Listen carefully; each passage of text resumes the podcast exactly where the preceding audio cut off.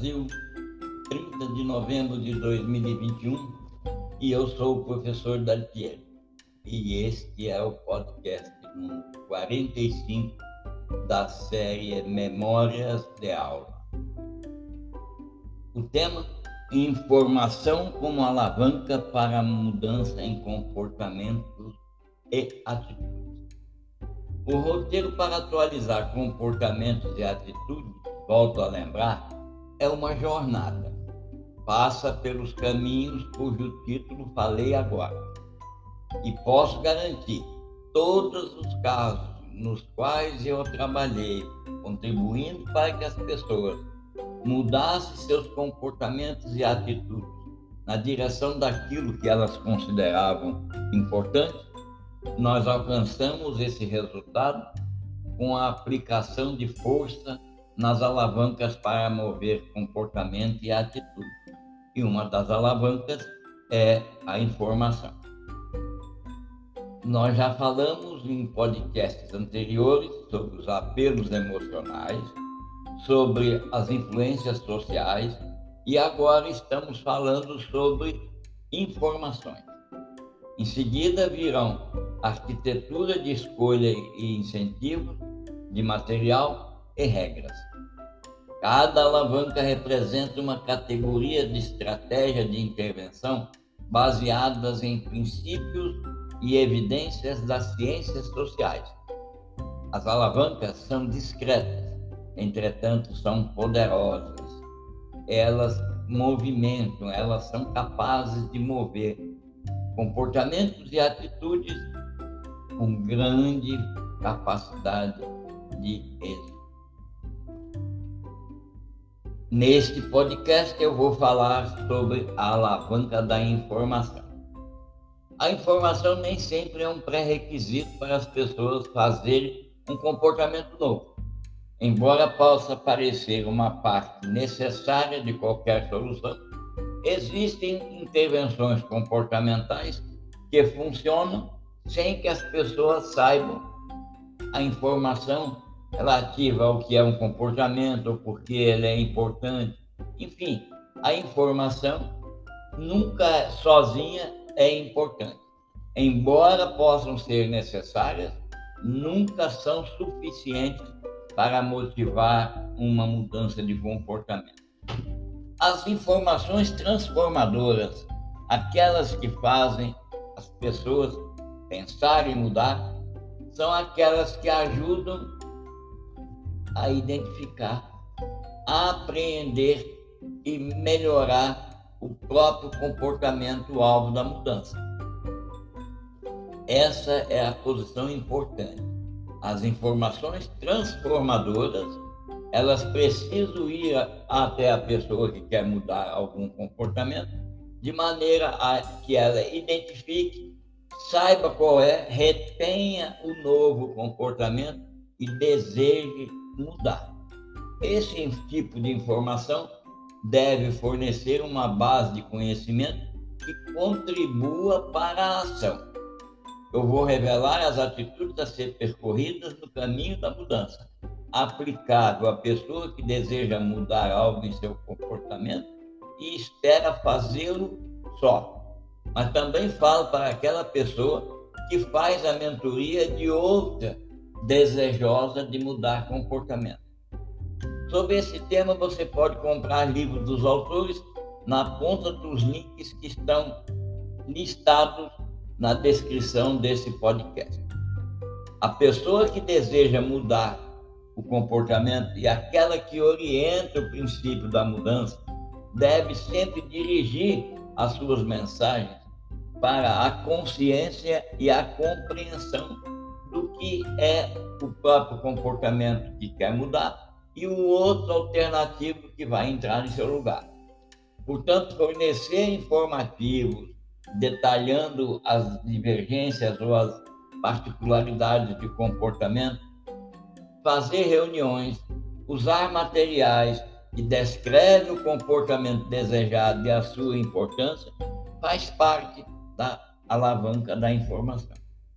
Comunicar as informações sobre o comportamento desejado de forma clara, concreta inequívoca facilita a assimilação. Aqui também a esperança deve ser incutida e falada para a pessoa que deseja mudar ou mesmo para aquela que orienta o princípio da mudança. A própria pessoa desejosa da mudança deve ter seu olhar dirigido para olhar além da própria mudança em si, ou seja, enxergar aquilo que vai viver em suas atitudes quando mudar o comportamento. A pessoa que deseja mudar e aquela que orienta o princípio da mudança deve orientar no sentido de despertar interesse em que aquela que quer mudar estude os aspectos daquele comportamento ou atitude nos pontos fortes e nos pontos fracos. Nesse sentido, a pessoa desejosa da mudança, pense bem, aquela pessoa que quer mudar, tanto quanto aquela que orienta, deve mostrar os caminhos nos quais se vão conhecer informações. Mostrar caminhos, nunca mencionar essa é melhor que aquela. Considere que os seres humanos, diferentes uns dos outros em diferentes maneiras, podem se sentir confortáveis quando algo é novo e complexo, desde que eles mesmos façam a sua escolha. E você que vai orientar a jornada da mudança, personalize uma mensagem, dê um rosto humano às argumentações e concentre-se em uma única história quando for falar sobre estatísticas abstratas. Converta as mensagens em histórias pessoalmente relevantes, identificáveis e atraentes. Seja intencional ao selecionar emoções e baseie sua estratégia de mensagem em seus dados e no contexto social, no contexto da conjuntura em que vivem ambas, a pessoa que deseja mudar e aquela que está a incentivar a mudança. As emoções são impulsionadores poderosos de comportamento. Bom, isso é para registrar. Entretanto, pense que provocar uma emoção errada pode levar a efeitos opostos ou indesejáveis. E aqui fica uma mais uma lembrança. A informação por si só certamente nem sempre mudará o comportamento. Entretanto, às vezes, um programa que foi eficaz em um outro não está eficaz em algum lugar. As informações, as intervenções informativas têm a vantagem de ser de baixo. Então, são três quesitos relacionados à informação que precisam ficar na mente. Por si só, a informação nem sempre vai mudar o comportamento. E precisa levar em consideração que, às vezes, um programa que foi eficaz, um programa de transferência de informação que foi eficaz em um lugar, não será em outro lugar. A vantagem é que as informações, as intervenções informativas costumam ter baixo. Por tudo isso, se você quiser aprofundar no tema, inscreva-se no programa Brasil 2021 para desenvolvimento da mentalidade empreendedora envie mensagem por WhatsApp ao telefone 54 8162 4595. Caso você esteja fora do Brasil, acrescente os 55. Bem, eu sei e nós podemos concluir que essa lista, nem essa relação, nem essa lista de atitudes e de atividades relacionadas a informação é exaustiva, nem a lista de seis pedagogias é exaustiva e suficiente para garantir que a mudança ocorra. Entretanto, ela é um bom guia inicial para lidar com a era que está por vir, para promover a mudança e fazer com que as pessoas fiquem confortáveis em conviver nos tempos que estão a chegar.